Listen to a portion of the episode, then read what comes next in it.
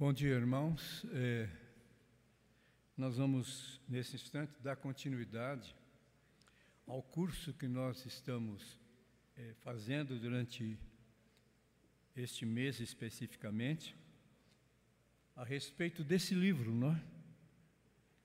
Gente Impossível é um livro escrito por Os Guinness. O pastor já deu quatro aulas a respeito desses assuntos. No domingo passado, nosso irmão Rafael esteve tratando também mais um capítulo e hoje nós vamos ter então nossa sexta aula. E como vocês podem ver ali, ontem, hoje, para sempre é o título do capítulo que nós vamos abordar hoje. Ontem, hoje e para sempre.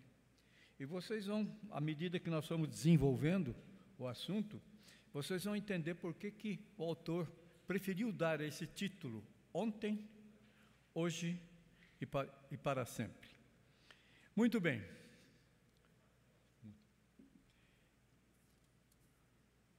Vamos para o primeiro assunto que nós vamos tratar. Existe uma palavra ali, o problema do geracionalismo. Ele vai começar a tratar do assunto, desse tema geral, ontem, hoje e sempre, a partir dessa palavra que eu acredito que poucos conhecem. Eu, pelo menos, nunca tinha visto essa palavra. Geracionalismo. Geracionalismo tem a ver com geração. E geração os irmãos têm uma ideia do que é uma geração. As gerações vão se sucedendo na vida da humanidade. E ele vai partir desse aspecto, que é geração, para tratar do problema do geracionalismo. E é interessante que, quando ele fala em geracionalismo, né, ele, o autor Os Guinness diz o seguinte: que o geracionalismo, né, o conceito que nós podemos dizer do que é geracionalismo, é uma compreensão distorcida de uma ideia muito é, clara, que a gente pode constatar claramente, não é? Esse novo o conceito de geração é uma coisa que vem mudando com o tempo. E isso tem provocado, vem provocando e irá provocar mais ainda um impacto muito forte, muito intenso na vida das gerações que vão se suceder. Não só da que nós vivemos hoje, não só daquelas que já passaram, mas também daquelas que virão a se suceder. Então, é interessante que nós vamos.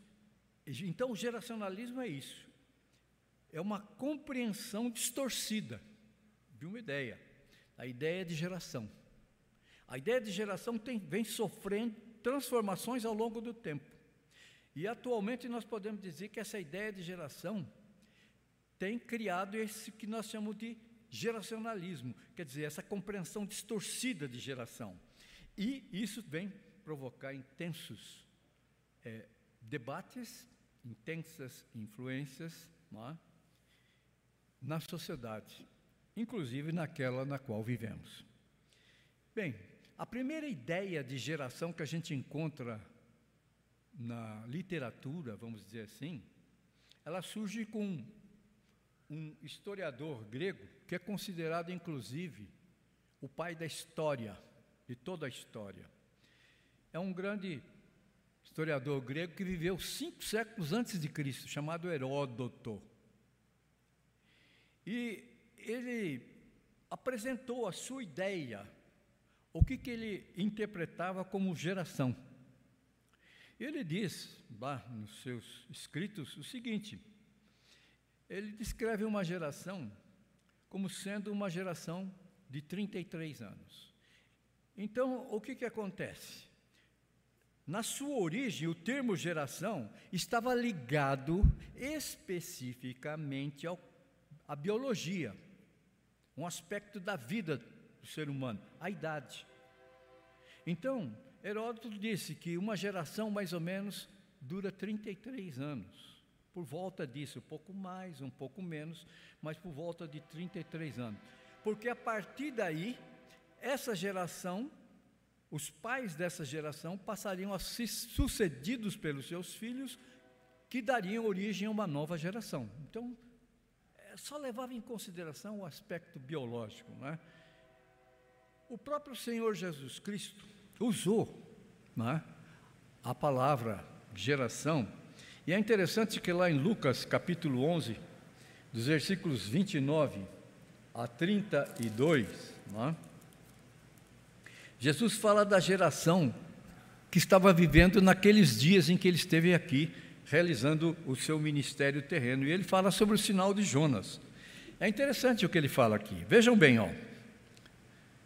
Eu vou ler do 29 primeiro ao 32 do capítulo 11 de Lucas. Ele diz assim: Como afluíssem multidões, passou Jesus a dizer: Esta geração perversa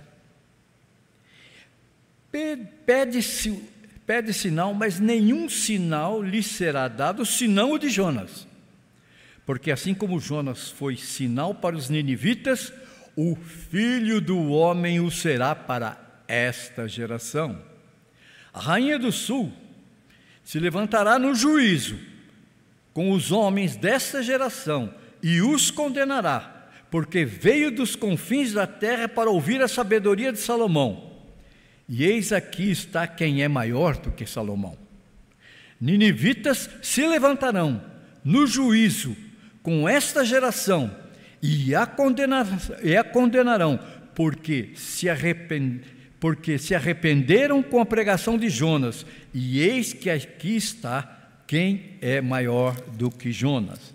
E depois do versículo ainda do mesmo capítulo 50 e 51, Jesus diz o seguinte: para que desta geração se peçam contas do sangue dos profetas, derramado desde a fundação do mundo, desde o sangue de Abel até o de Zacarias, que foi assassinado entre o altar e a casa de Deus. Sim, eu vos afirmo, contas serão pedidas a esta geração.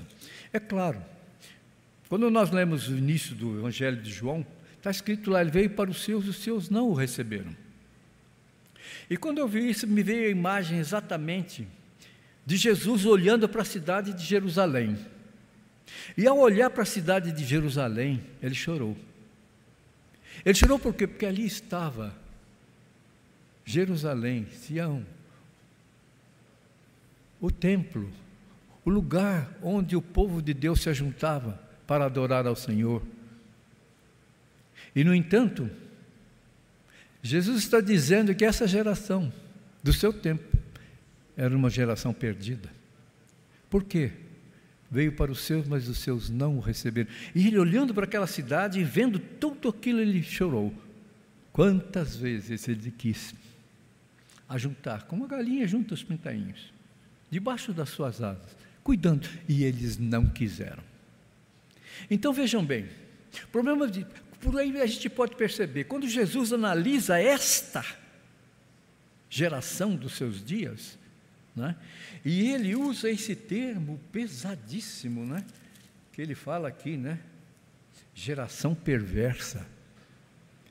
Os irmãos podem entender por que, que esse problema do geracionalismo é importante. Porque nós vivemos numa sequência de gerações. E o que, que isso tem de importância para o crente hoje?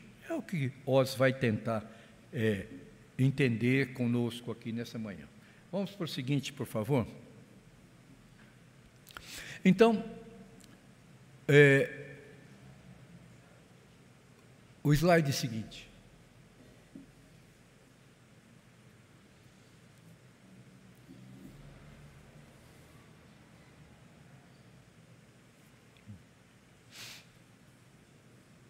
Está aí a evolução desse conceito de geração. Então vejam bem. Aí nós vemos o seguinte nesse slide. Conceito de geração estava enraizado principalmente, então eu falei já, a biologia. O tempo que levava né, para os pais serem sucedidos pelos seus filhos. Primeiro foi Heródoto que falou que era por volta de 33 anos, um pouco mais, um pouco menos, né? mas esse conceito foi evoluindo. E hoje o conceito surge, ele tem a sua origem, o conceito que é aceito hoje de geração, ele tem a sua origem naquilo que o reverendo Misael já falou várias vezes aqui nas aulas anteriores sobre o iluminismo. É? Esse novo conceito vai surgir a partir do iluminismo, que foi é? um movimento cultural é? Que ocorreu principalmente na França, na Inglaterra, e na Holanda e alguns outros países da Europa. E esse novo conceito cultural une-se então ao conceito biológico então, agora, o conceito de geração não leva em consideração só o aspecto biológico, a idade, mas passa a levar em consideração também a cultura, a influência que a cultura exerce no conceito de geração. Né? Então, esse movimento desenvolvido lá na Europa, né, ele incluiu uma série de ideias, e essas ideias estavam centradas na razão. Então, os iluministas eles queriam dizer o seguinte: que o homem tinha condições por si mesmo, usando a sua razão, usando o seu entendimento, usando o seu conhecimento, de resolver os problemas da própria humanidade. Então, isso teve uma grande influência, né? E surgiu então é, esse seguinte, por favor. É, surge então aí, aí eu coloco um gráfico, uma foto, né, de um filósofo que teve, do iluminismo, né, que teve uma grande influência nesse aspecto, né, é Immanuel Kant. E ele defendia essas ideias de que o homem tem em si mesmo essa capacidade, ele vai usar a sua razão, o seu conhecimento, aquilo que ele pode produzir na sua mente para transformar as gerações, a fim de que elas possam melhorar. Isso teve uma influência muito grande e começaram então a surgir movimentos, é, justamente estimulados pela, pelo, pelo pensamento iluminista, de liberdade. Não é? Então, uma grande revolução ocorre na França. A Revolução Francesa, que ocorreu em mil Durou dois anos, ela vai de 1779 a, 1900, a 1799. São dez anos, de 79 a 89, no ano de 1700. Então, vejam bem, quando surgiu esse movimento na França, a Revolução Francesa, ela surgiu exatamente por quê? Porque os pensamentos iluministas diziam que bom, o homem tem condição, ele pode pensar. A situação na França era terrível naquela época. A França vivia sobre o absolutismo. O que, que é isso? O rei tinha todo o poder. E ele governava segundo o seu, conforme ele queria. Para ter uma ideia, né? quando a Revolução Francesa ocorre, o rei chamava-se Luís XVI. Teve dois antes, Luís XIV, teve o 14, o 15 e depois o 16. Foi no, no reinado de Luís XVI que ocorreu a Revolução Francesa.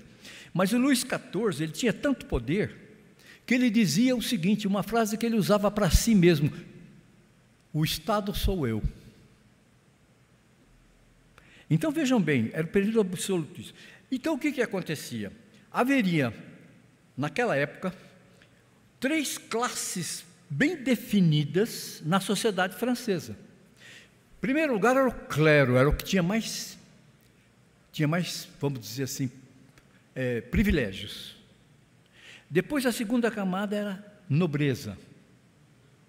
E a terceira era formada pelos burgueses, que eram alguns que tinham conseguido uma certa riqueza, e o campesinato, os campesinos os camponeses.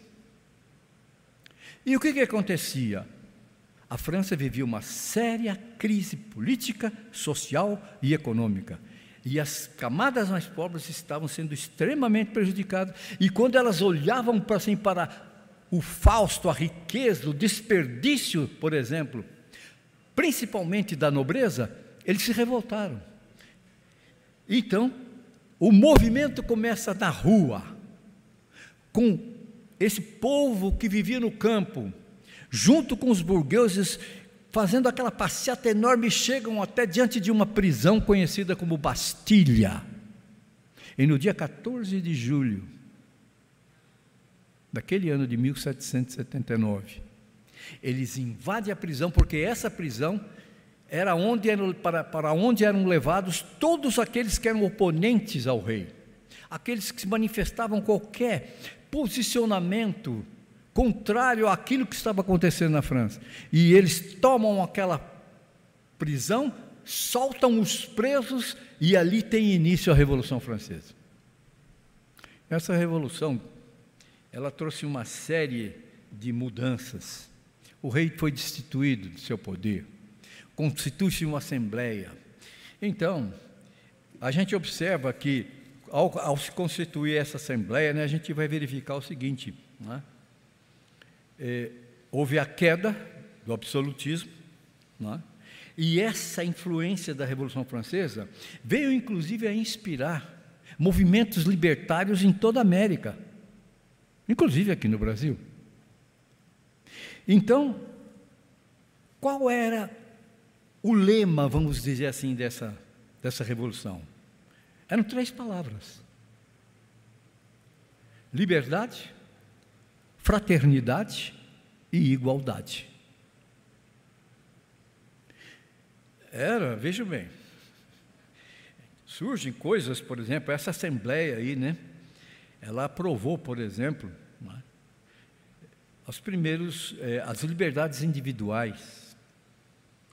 Ela aprovou direitos sociais, principalmente dos menos privilegiados.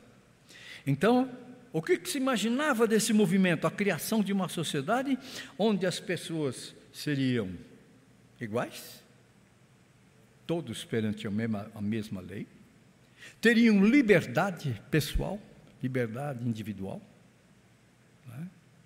e haveria uma fraternidade nessa. Essa revolução durou 10 anos. Em 1789, Napoleão Bonaparte, ele então, no dia 18, eles mudam, a revolução mudou até o calendário. Os meses mudaram de nome. Então eles dizem que no 18 de Brumário, né, nesse novo calendário, Napoleão vem e assume o poder. E o seu poder foi totalitário. Então, vejam bem, todos aqueles ideais, aquelas coisas que ficaram no papel, que são bonitos, sim, deram origem até à República. Os direitos individuais são baseados nisso, mas o problema é que, meus irmãos, é que fica no papel muita coisa. A França nunca teve, com aquele movimento revolucionário, esses três valores, liberdade, fraternidade e igualdade, presentes sempre. E é impossível, isso é utopia. Então, vejam bem, então, é essa a evolução. Então, através do pensamento iluminista e através da, do, da palavra das ruas, quando o povo se levanta e manifesta-se contra a situação vigente na França naquela época. Não é? Seguinte. Então, vamos é, é, destacar algumas características dessa nova ênfase dada então, pelo iluminismo, pela palavra das ruas, a, essa, a esse conceito de geração. Né? Então, geração, nesse novo conceito, teve uma ênfase, que tipo de ênfase? A primeira que podemos destacar é a seguinte: aí, geração tornou-se de man a maneira fundamental de descrever a identidade. E isso passou, foi passando para frente. Então, uma geração ela definia a identidade daquele que vivia naquela geração. Então, é, por exemplo, né, eu coloco lá uma frase que é característica de quem viveu nessa época, na, na cultura ocidental especificamente, nos anos 60, que foi um ano de grandes movimentos na sociedade. Então, o sujeito diz o seguinte: eu sou da geração dos anos 60. Vejam bem, a sua identidade é identificada por, pela geração em que ele viveu. Isso tornou-se uma ênfase. E isso, às vezes, a pessoa falava até com certo orgulho. Isso, vejam bem como essa, o que está sendo enfatizado nessas novas características de geração. Outra coisa, geração tornou-se um novo tipo de relativismo, não é? Então, olha lá. Exemplo. Alguém dizer para outra pessoa: é uma coisa da minha geração. Você não vai entender. Isso aí, muito filho falou para muito pai. Às vezes o pai querendo conversar com um filho a respeito daquilo que ele como ele estava é, entendendo esse mundo, é? e às vezes querendo até o pai da geração anterior apresentar diante de um filho alguma coisa que pudesse servir como orientação para ele, disse: pai, ó, você é da minha geração, você não vai entender, você não é da minha geração. Vejam bem como a identidade da pessoa vai sendo caracterizada, fundamentada na geração em que ele vive, nos conceitos que surgiram durante a sua geração. Um outro. Geração tornou-se um reforço a, da crise de autoridade. A crise de autoridade já vem vindo ao longo das gerações. E nesse novo conceito, de geração, a ênfase estava nisso também. Reforçar essa crise, quer dizer, tornar essa crise de autoridade maior do que ela era na geração anterior. Então o que, que acontece? Alguém dizia o seguinte: essa frase, inclusive, surgiu e foi muito comentada na época, tem até música do Marcos. Marcos o quê? Marcos? É, do, com esse nome aí, né? Não confie em ninguém com mais de 30. Ou seja, esse conceito de geração, ele era fundamentado principalmente na juventude, nos jovens. Então, os jovens seriam o elemento catalisador das transformações que aquela geração iria produzir. Então, o que, que acontece? Essa frase caracteriza bem, olha, você não pode confiar em alguém que tem mais de 30 anos, porque não é da tua geração, ele já está ultrapassado. Então a juventude era exaltada, pais e idosos eram considerados como ultrapassados, dispensáveis como autoridades na vida. Vejam bem, esse conceito levou a isso, de geracionalismo. Mas, geração minou as estruturas de responsabilidade e solidariedade. Né? Quer dizer, nas gerações anteriores ainda havia uma estrutura que mantinha em funcionamento na sociedade esses dois aspectos ali, né? responsabilidade e solidariedade. Isso praticamente, olha lá, foi minado. Minado de tal maneira que passou a ser desprezado. Então, por exemplo, sai lá, defesa de aborto. Os jovens da época, não, isso aí tem que ser assim mesmo. Geração anterior condenava, porque não era certo. Mas para eles, ó, são os homens que, que conduzem as transformações. Então, segundo esse conceito de geracionalismo, as coisas começaram a minar cada vez mais certos pilares que a sociedade vinha ainda mantendo ao longo do tempo.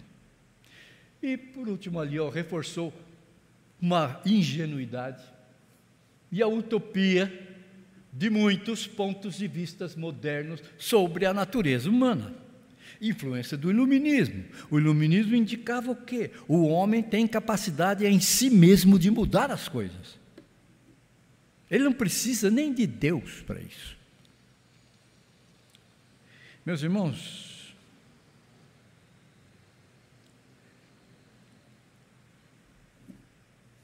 observem que tudo isso que foi ocorrendo não é? Nas, na sociedade, não é? Observem o seguinte: nenhuma geração ela começa como tábula rasa, limpa, sem nada, e daqui então vai começar vão começar as transformações. Por uma razão muito simples, ela não leva em consideração um conceito bíblico, que é o, o conceito do pecado. Queiram ou não, o pecado passa de geração a geração, como vem acontecendo, acontecendo desde a criação. Então, o pecado e suas consequências ligam as gerações. Nenhuma geração começa limpinha, só assim. Ela já traz em si mesma os pecados que vieram das gerações anteriores. E esse vínculo entre as gerações, através do pecado, ele é inquebrável. Porque o homem já nasce em pecado. Então veja como essas coisas vão é, provocando cada vez mais e mais modificações e sempre colocando de lado aquilo que a Bíblia apresenta como fundamental na vida do homem. O homem é pecador. Ele não é perfeito. Ele não tem em si mesmo absolutamente condições próprias para transformar-se e transformar uma sociedade. Eu estava lembrando disso quando o pastor, o seminarista, o Rob estava pregando hoje pela manhã. Quando ele estava falando, o grão de mostarda, dos pequenos começos que não podem ser ignorados. A palavra de Deus é isso que ela faz no seio da sociedade. Ela vai, começa com pequenos com começos assim, extremamente parecendo débeis, frágeis. Mas Deus vai operando e aquilo vai crescendo. Não demorou muito. Muitos morreram por causa disso. Mas mais lá na frente na história, o que, que aconteceu? O império inteiro se dobra diante da mensagem cristã. Começou com quem? Com homens até iletrados. Depois aqui, no andamento da história da igreja, é que você vai verificando o surgimento de um Paulo, preparado, estudioso, um Lucas, um médico. Você vai vendo um Apolo.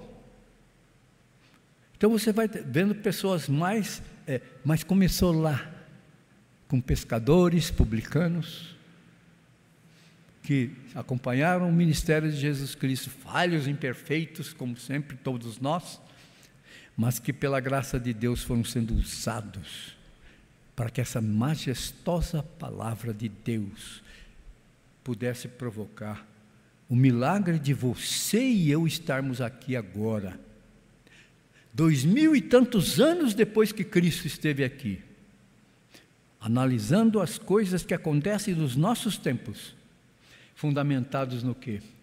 Nesta palavra que Deus nos deu. Então,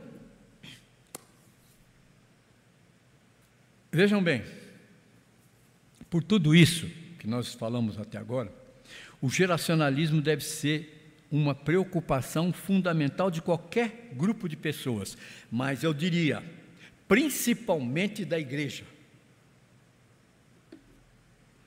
Toda essa coisa que está acontecendo, a igreja tem que se colocar individualmente como crentes, mas também como igreja, como corpo de Cristo. Não é? Ele deve ser uma preocupação. E é isso que o autor quer transmitir durante esse estudo que ele faz aqui nesse capítulo, né? A, a transmissão de geração a geração é o cerne, é o fundamento, é a base da obra de Deus. Vejam bem, lá em Êxodo capítulo 3, 14 e 15, a gente lê o seguinte. Vamos passar para o seguinte, pode passar para o seguinte. Ah, é esse aí mesmo, pode deixar. É o autor falando, por isso que está a fotografia dele ali do lado, né? Os Guinness. Ele, ele diz que é, essa transmissão de geração a geração é o cerne, quer dizer, é o fundamento, é a base, é o miolo é, da fé cristã, como antes no, era no judaísmo. Então, lá em, em Êxodo capítulo 13, 14 e 15, a palavra de Deus nos diz o seguinte: Disse Deus a Moisés: Eu sou o que sou. Disse mais: Assim dirás aos filhos de Israel: Eu sou me enviou a vós outros. Este é o meu nome eternamente. E mais para frente um pouco. Assim serei lembrado como? De geração em geração. Deus ensina o seu povo lá no início, para que Moisés transmitisse a eles o seguinte: ó, Deus fala assim, eu sou o que sou. Ele não fala o que ele era, nem eu sou. Deus é aquilo. Ele não muda. Jesus disse, também eu sou, a respeito da sua própria pessoa. Não muda. Assim como não muda, se Deus não muda, não muda a sua palavra. Então, o que, que acontece? A gente vê uma orientação. Serei lembrado de geração em geração como eu sou.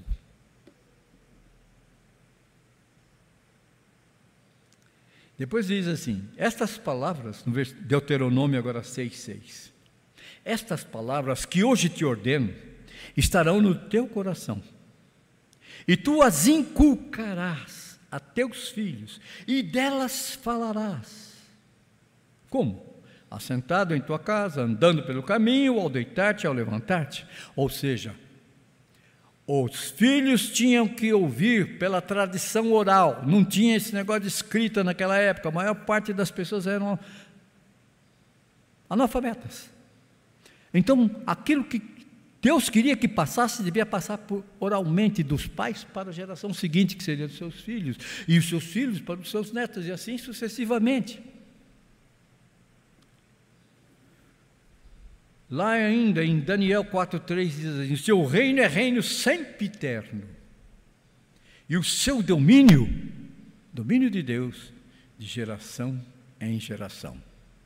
Mais ainda, Salmo 91, Senhor, Tu tens sido nosso refúgio de geração em geração. Muito bem. Isso aí, então, é o que Os Guinness está mostrando, procurando nesse comentário que ele faz a respeito desse assunto. Seguinte.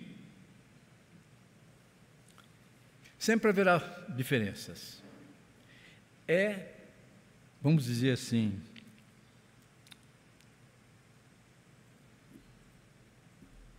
Seria uma atitude muito imprópria, vamos dizer assim, nós pensarmos que não existe choque de gerações. Sempre haverá diferenças. Principalmente por quê? Porque nós vivemos. Sempre haverá diferença. Se há diferenças, ocorrem tensões. Tensões são o quê? Embates. Pensamentos divergentes entrando em choque. Então, quando se observa gerações, é? a gente verifica isso. Ó, oh, meus irmãos, eu tenho já uma boa idade, mais de oito décadas de vida, não é? O que eu vi de transformação Eu vou dizer assim, né, na minha família mesmo, ao longo de todo esse tempo, desde a minha infância até agora, quando eu era criança, A autoridade do meu pai era incontestável. Não se discutia, obedecia-se.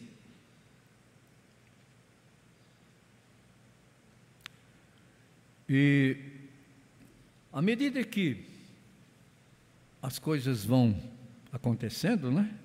As, as sucessões foram ocorrendo. Eu vim, a minha geração, tive conflitos, evidente, com meus pais, especialmente depois que eu comecei a estudar. Depois vieram meus filhos, agora estão vindo meus netos. A gente vai notando, à medida que as gerações vão se sucedendo, isso dentro de uma família crente, como as coisas vão mudando, especialmente no que se refere, e nós vamos falar um pouquinho mais para frente sobre isso, com a família, família de crentes. Então, sempre vai haver diferenças. E nós vivemos numa época em que as mudanças são incessantes e muitas inovações, inovações vão surgindo. E não para. Então, surge a seguinte pergunta: Como transmitir as gerações seguintes uma tradição salutar? Uma tradição cristã salutar.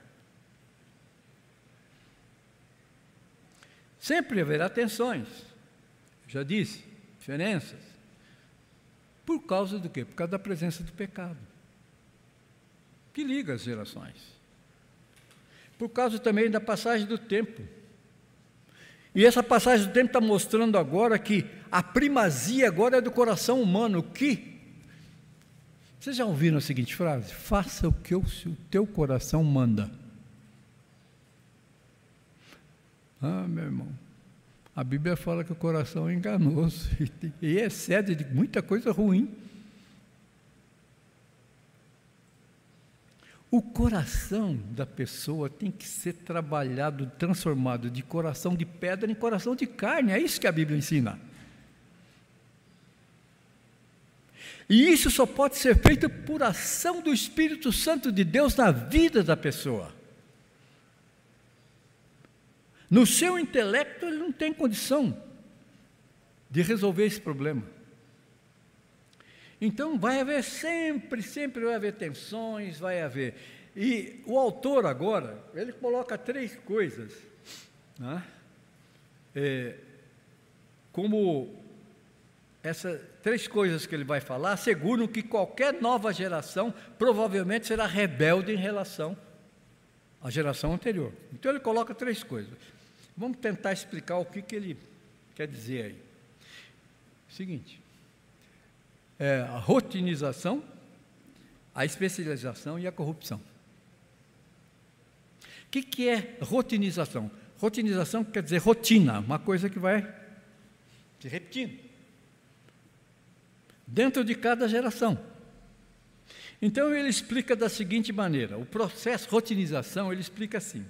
É o processo pelo qual tudo, por mais revolucionário que seja, por mais novo que seja, por mais chocante que seja, ou até por mais estranho que seja,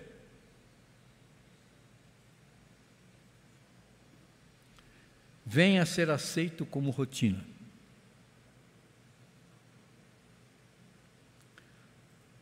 Então, aquilo que numa geração anterior vamos dizer, não era aceito, não era bem quisto para a vida das pessoas.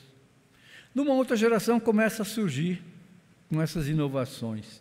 Essas inovações podem ser, conforme ele diz aí, revolucionárias, novas, chocantes, estranhas. Aquilo vai sendo aceito como rotina, por certo, dado por certo, é dado por certo. Portanto, maduro para ser rejeitado na geração seguinte. Então, ele diz o seguinte: cria um, vamos supor o seguinte, né? Cria um movimento que começa com dinamismo, então aparece lá um sujeito. Ele começa a apresentar suas ideias, naquela geração que ele vive. Aí ele começa a apresentar aquelas ideias, é algo novo, é algo diferente, é algo, uma inovação. Aí começam a se associar a ele os seus seguidores. E aquele movimento cresce dentro daquela, daquela geração. Mas o que, que acontece? Com o passar do tempo, isso vai perdendo força. Vai perdendo força. E acaba em nada. Às vezes até a geração seguinte vai combater. Isso ele disse que cria uma rotina. Cada geração passa por isso. Outra coisa que ele diz que ele contribui, né, é, para que haja diferenças, é a especialização. Vamos explicar o que, que ele quer dizer com isso. Ele diz o seguinte: antes, as pessoas sábias, as pessoas de entendimento, as pessoas de conhecimento, elas tinham um conhecimento enciclopédico, ou seja, elas sabiam muitas coisas, ou coisas de, de muitas especialidades, de diferentes aspectos. Então vamos supor, quando Salomão pediu a Deus sabedoria para poder dirigir seu povo, Deus deu a sabedoria para ele. Ele disse, não sabe. E a Bíblia nos diz que vinha gente de todo lugar para conhecer Salomão, para ter um contato com ele, para poder absorver alguma coisa da sua sabedoria. Essa rainha citada aqui por Jesus no texto que eu li lá em Lucas, capítulo 11, é a rainha de Sabá. Ela veio de longe, trouxe presentes para conhecer a sabedoria de Salomão. Se nós olhamos agora para as pessoas da própria humanidade, quando você, por exemplo, estuda um pouquinho de filosofia e você conhece um pouco daquilo que era do âmbito do conhecimento de Aristóteles, você fica impressionado. Porque ele não dominava só o conhecimento filosófico, ele dominava matemática, ele dominava é, as ciências biológicas, ciências naturais. Ele tinha um conhecimento assim enciclopédico, um enciclopédico amplo de várias coisas. Como Salomão, como Aristóteles eram outros. Agora, acontece o seguinte, com, com a especialização, né, a gente observa que ela pode ser boa ou má, diz Os Guinness. Por que, que ela pode ser boa? Vamos pegar um exemplo. Ele não dá aqui, mas eu vou tentar explicar isso através de um exemplo. Antes, quando você olhava a medicina, por exemplo, no caso dos médicos, o que, que você via? Você estava doente, alguma pessoa lá na década de 40, de 30, assim, até mês da década de 50, mais ou menos, você vai observar o seguinte: o médico ele tinha um conhecimento geral, ele era um clínico que tinha uma visão geral das enfermidades. Então você levava, você ia lá, contava para ele o que estava acontecendo, e ele simplesmente iria analisar aquilo e ver o que, que ele poderia fazer para ajudá-lo com relação à cura. Hoje, nós vivemos a época da especialidade. Então, por exemplo, o neurologista, ele vai mexer, vai tratar, vai operar, né? Só aquilo. E há uma preocupação constante nele, como as coisas evoluem muito rápida hoje, ele tem que manter-se sempre atualizado, então ele tem que concentrar naquilo que ele faz como especialista em neurologia. Mas você olha lá o outro, ele é especialista em pulmão, mesma coisa. O outro é especialista em rim, o outro é especialista nos olhos, na visão. Então vejam bem, o que Os Guinness quer dizer é o seguinte, que a especialização, é? faz com que a pessoa fique. Eu vou ler aqui o que ele diz. Ele diz assim: Nos dois, últimos, nos dois últimos séculos, o especialista subiu ao topo da, da hierarquia social. A especialização exige concentração, restrição, ou seja, restringe o âmbito de ação do especialista, e isso o tornará inútil em outros âmbitos de ação, o que leva à perda do sentido do todo. Então, muitas vezes, a sua concentração só naquilo que ele faz pode levá-lo ao quê? A uma alienação do restante das coisas. E isso, evidentemente, vai fazer com que, se isso acontece, especialização em várias e várias e várias áreas, o que, que acontece? As pessoas vão se preocupar só com aquilo que está dentro do seu âmbito.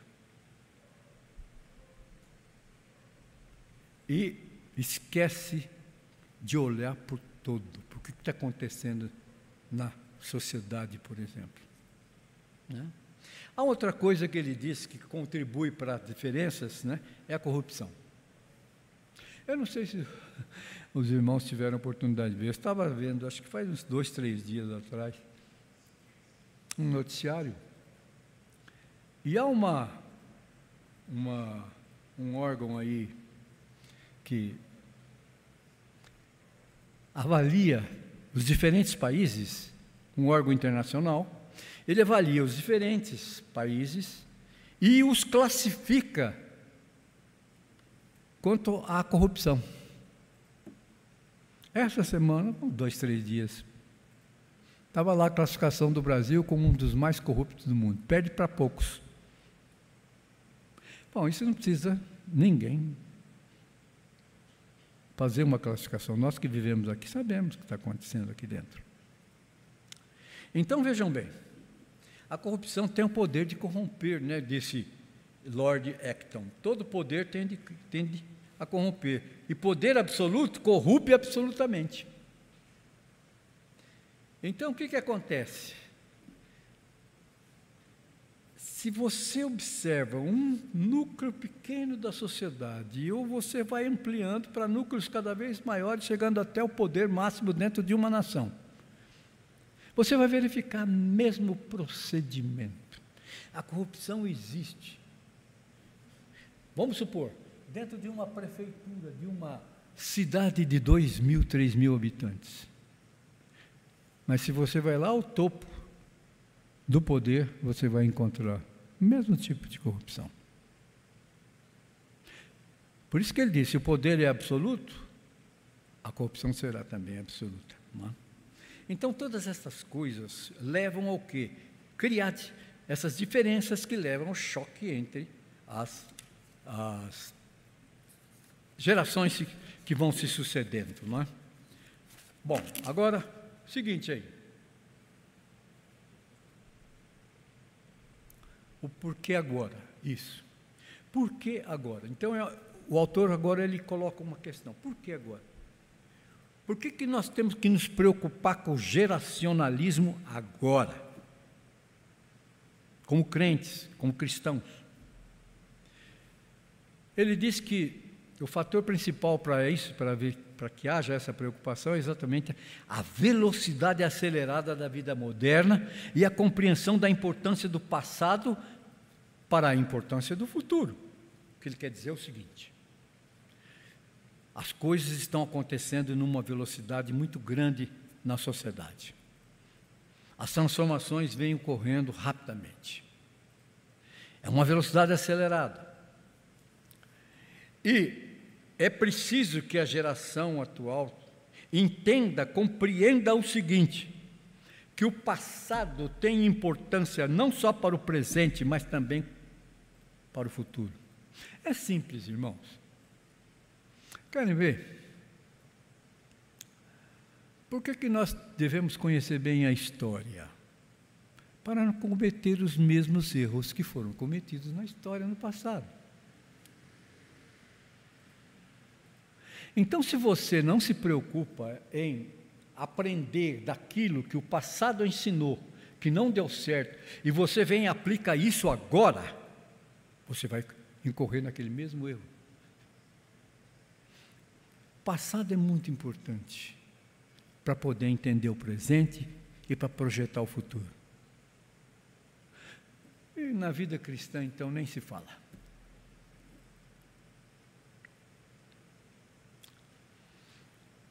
Quando, irmãos, a gente começa a.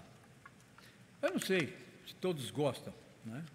mas uma coisa que me agrada muito é começar a ler algumas coisas a respeito de grandes servos de Deus do passado.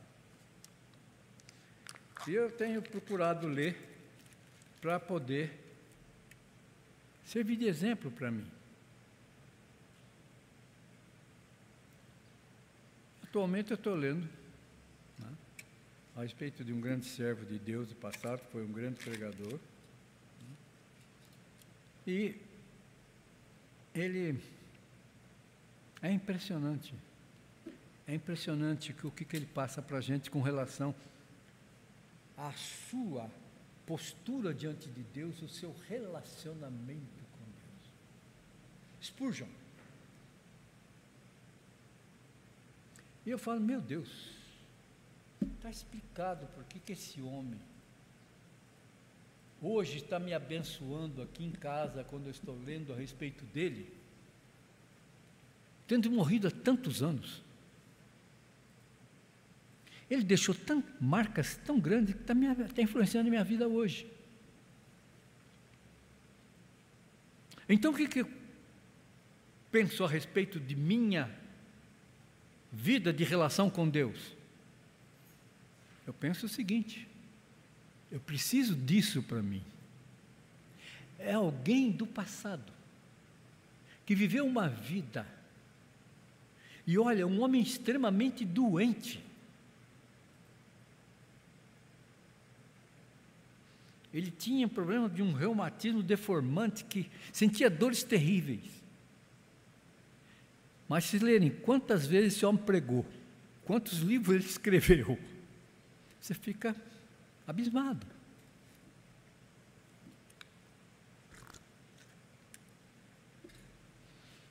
É o passado me ensinando na vida de um homem como que eu tenho que ser. Assim é na vida cristã. Então, é por isso que esse é o fator principal. As coisas estão mudando muito depressa, depressa, depressa. O passado está sendo relegado. E quanto mais depressa vai passando e mais o passado dele vai ficando mais longe do presente, menos influência ele vai ter poder exercer, exercida. Então é por isso que a igreja, o crente em particular e a igreja como instituição, né, deve estar atenta para isso, com essas mudanças. O resultado é que ocorre uma ênfase na mudança em prejuízo da continuidade. Aquilo que era ótimo para a sociedade anteriormente, de repente é abandonado. Por quê? A ênfase está na mudança. Aquilo que era aquilo que é inovação, pega a tradição e relega. Não tem valor nenhum, isso é coisa do passado. E mais ainda, aquilo que é emergente, aquilo que está surgindo agora, em prejuízo daquilo que é histórico. O relevante fica de lado. Aquilo que é relevante, que, que é confiável, que foi comprovado, é, é colocado de lado. Mudanças é que interessam. É isso que está acontecendo. Seguinte, o que fazer então? O que é pegar o bastão? Por que, que ele fala aqui o que é pegar o bastão? Porque no começo do capítulo ele dá um exemplo característico de um esporte, que é uma corrida. A corrida de 4 por 100. Então ele diz o seguinte, lá no começo do capítulo: são quatro corredores, cada um vai correr 100 metros. E quando o primeiro corredor corre 100 metros, ele está levando na mão um bastão. Ele passa esse bastão para o segundo corredor, ele pega esse bastão e ele corre mais 100 metros. Passa para o terceiro. E o terceiro passa para o quarto. E o quarto é aquele que vai chegar na linha de chegada. Porque são quatro correndo 100 metros cada um. Quatro por 100. Então o que, que acontece? Qual é o objetivo? Qual é? Chegar lá em primeiro lugar, ganhar a corrida. Mas o importante é o bastão que vai sendo passado de mão em mão. Nessa corrida, se o bastão cair, se na passagem do bastão o bastão cair, a equipe está desclassificada. Então vejam bem, na vida cristã é assim, geração com a geração seguinte.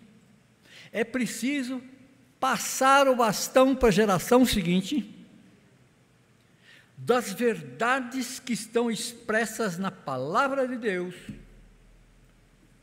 para que a geração seguinte possa seguir os princípios que Deus nos concedeu lá no passado já. Então, isso é pegar o bastão. Então, nós devemos fazer isso, como cristãos, responder a essa tendência desequilibrada do geracionalismo, né? Em relação, é, então, negar a nos curvarmos a essas mudanças que estão ocorrendo na sociedade. O crente não pode se curvar ao Deus da mudança. Porque essas mudanças se tornaram um ídolo. E as pessoas se curvam diante delas como sendo solução para os problemas da sociedade. Então, é preciso, a igreja tem que, nessa luta, passar o bastão para a geração seguinte, porque eu, se, se eu hoje, minha geração está chegando, momento de término da minha atividade aqui, a minha geração seguinte tem que continuar defendendo os mesmos valores que eu defendo. Outro, outro, por favor. Quero acelerar um pouquinho. É, instituições de transmissão. O autor diz o seguinte: que existem três instituições que são de transmissão: a família, a igreja e a escola. Todas essas instituições estão sofrendo bombardeio completo dessas mudanças atuais. Então, por exemplo, família. Está sob um ataque constante, está lá. Biblicamente, a família é importante por quê? Primeiro, porque ela foi criada por Deus. Segundo, porque veja bem, Deus é uma pessoa. Deus não é uma abstração filosófica ou qualquer outra. Deus é uma pessoa. E vejam bem, quando você olha para o livro do Gênesis e vai lá logo após a criação, você veja bem, Deus é uma pessoa que quer relacionar-se com a sua criação. A Bíblia nos diz que na viração do dia Deus vinha, né, para estar com aqueles seres que ele havia criado à sua imagem. Ele é uma pessoa, ele quer um relacionamento. E ao mesmo tempo, quando ele constitui o casal, ele diz: Olha, esse relacionamento entre vocês tem que ser tão íntimo, tão profundo, que vocês têm que se tornar como se uma só carne, como se fosse um só. É isso que Deus ensina. E essa instituição que Deus criou está sendo bombardeada. A família agora, ela não existe mais na união de um homem com uma mulher. Então o que, que acontece? Vamos lá. É, há um filósofo, historiador e crítico francês, é nada de cristão, ele era positivista, chamado Hipólito Taine. Hipólito Taine.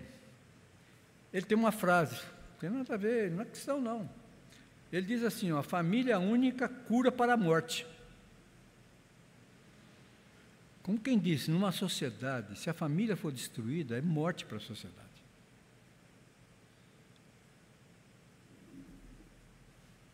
E um teólogo suíço chamado Emil Brunner, ele diz o seguinte: o quinto mandamento, que é o mandamento que fala de honrar pai e mãe,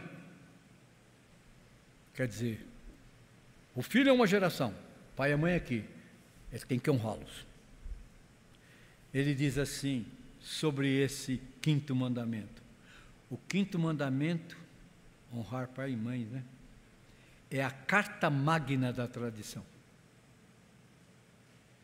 É a expressão que ele usou, teólogo suíço, Brunner. Então, para esses líderes aí que pregam a revolução sexual, sexo agora é apenas diversão. Tendo como única exigência o quê? O consentimento mútuo. Quer dizer, se um, dois quiserem ter um relacionamento sexual, basta que os dois estejam de acordo. Consentimento mútuo, só isso. E a família, então, passa a se tornar irrelevante. Então, vejam bem, é, a, a, as coisas caminham muito rápido, e nós estamos vendo isso. Seguinte, então, dois itens essenciais. O que, que, que, que é essencial? Em primeiro lugar, precisamos transmitir relacionamentos saudáveis. Os pais crentes têm que transmitir relacionamentos saudáveis para os seus filhos. A relação entre gerações não pode ser tóxica, ela tem que ser saudável.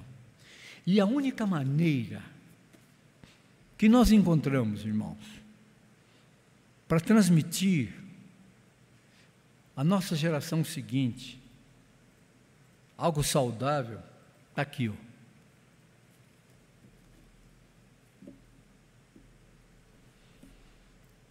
Volto a falar um pouquinho da minha história.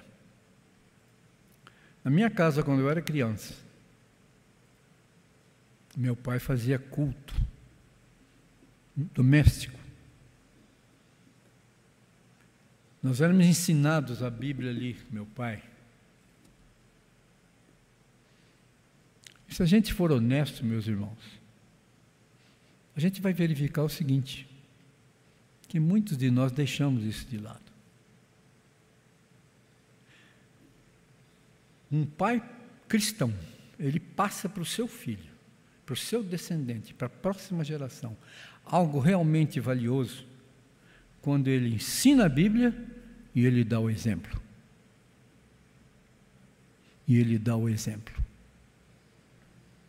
Que aquilo que ele está ensinando faz parte da sua própria vida. Eu fico preocupado, meus irmãos, porque eu vejo o seguinte hoje. Há uma grande preocupação dos pais. Eu sei que tem exceções, graças a Deus que existem as exceções, mas são exceções. Os pais hoje se preocupam muito em quê? Bom, eu preciso dar para o meu filho a melhor escola que eu puder. Eu preciso é, preparar o meu filho para que ele faça assuma uma carreira onde, onde ele possa realmente se projetar. Muito bem. Há mal nisso em si? Não.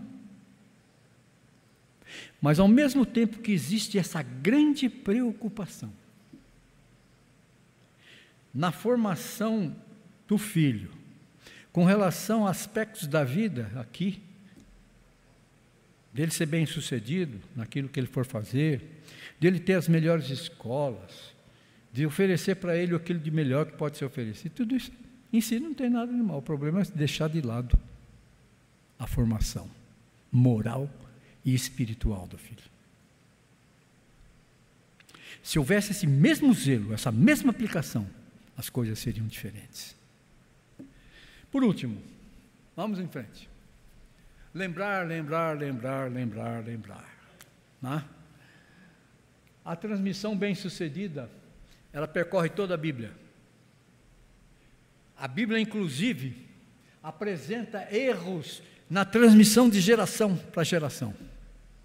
Olha lá os exemplos que são dados lá. Desastres.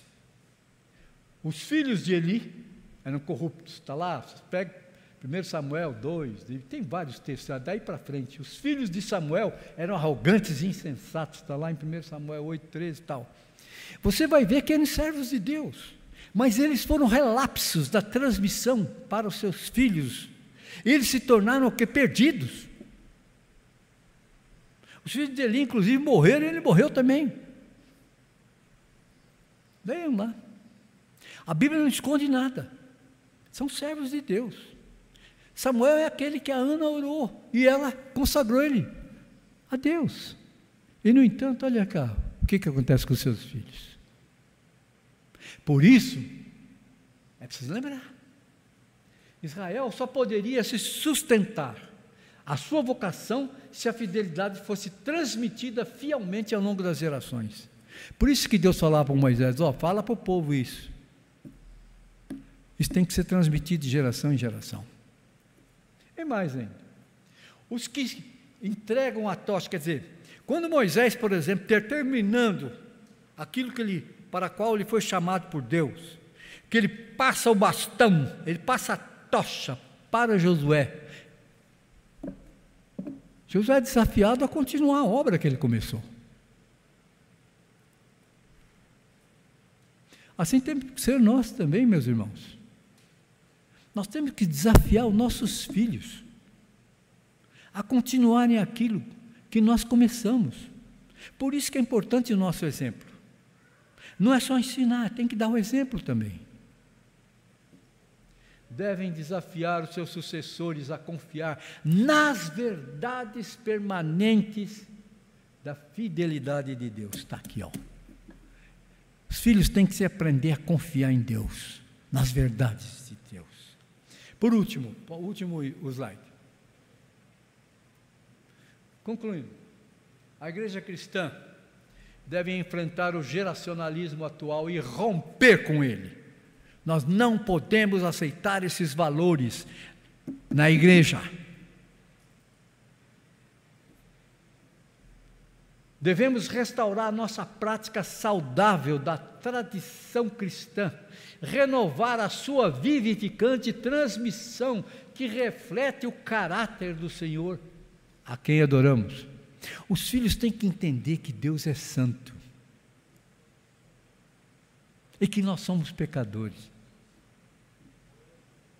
E que, portanto, nós só podemos viver uma vida saudável se nós vivemos debaixo da graça de Deus, na obediência da palavra de Deus.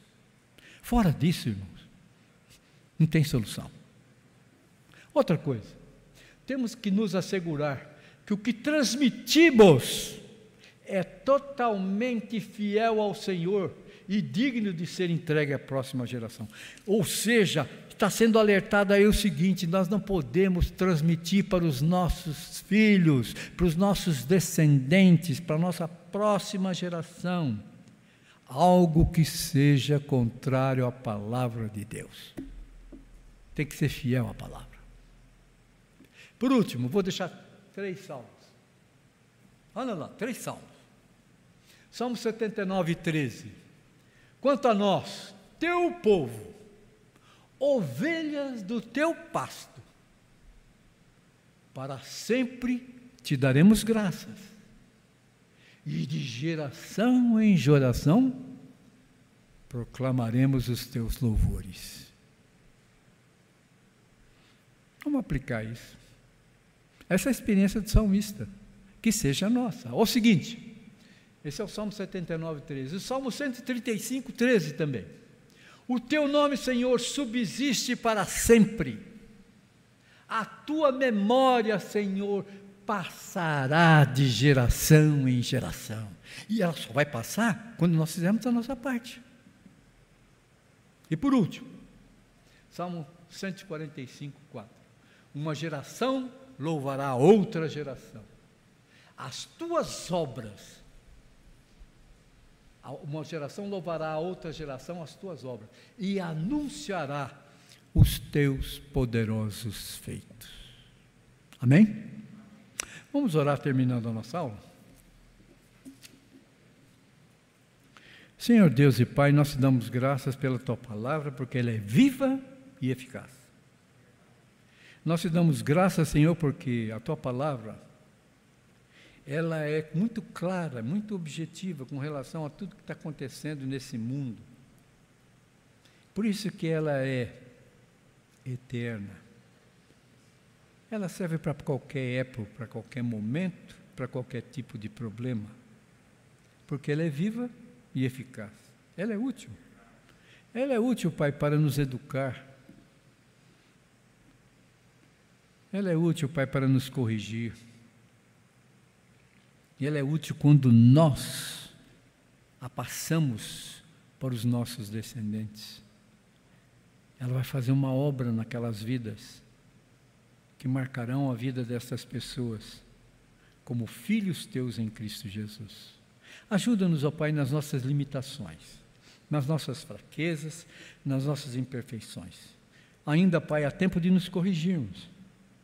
Que o Senhor nos abençoe, que o Senhor nos ajude, para que nós vivamos assim, vivendo conforme o Senhor nos ensina na tua santa e bendita palavra. Em nome de Jesus, amém.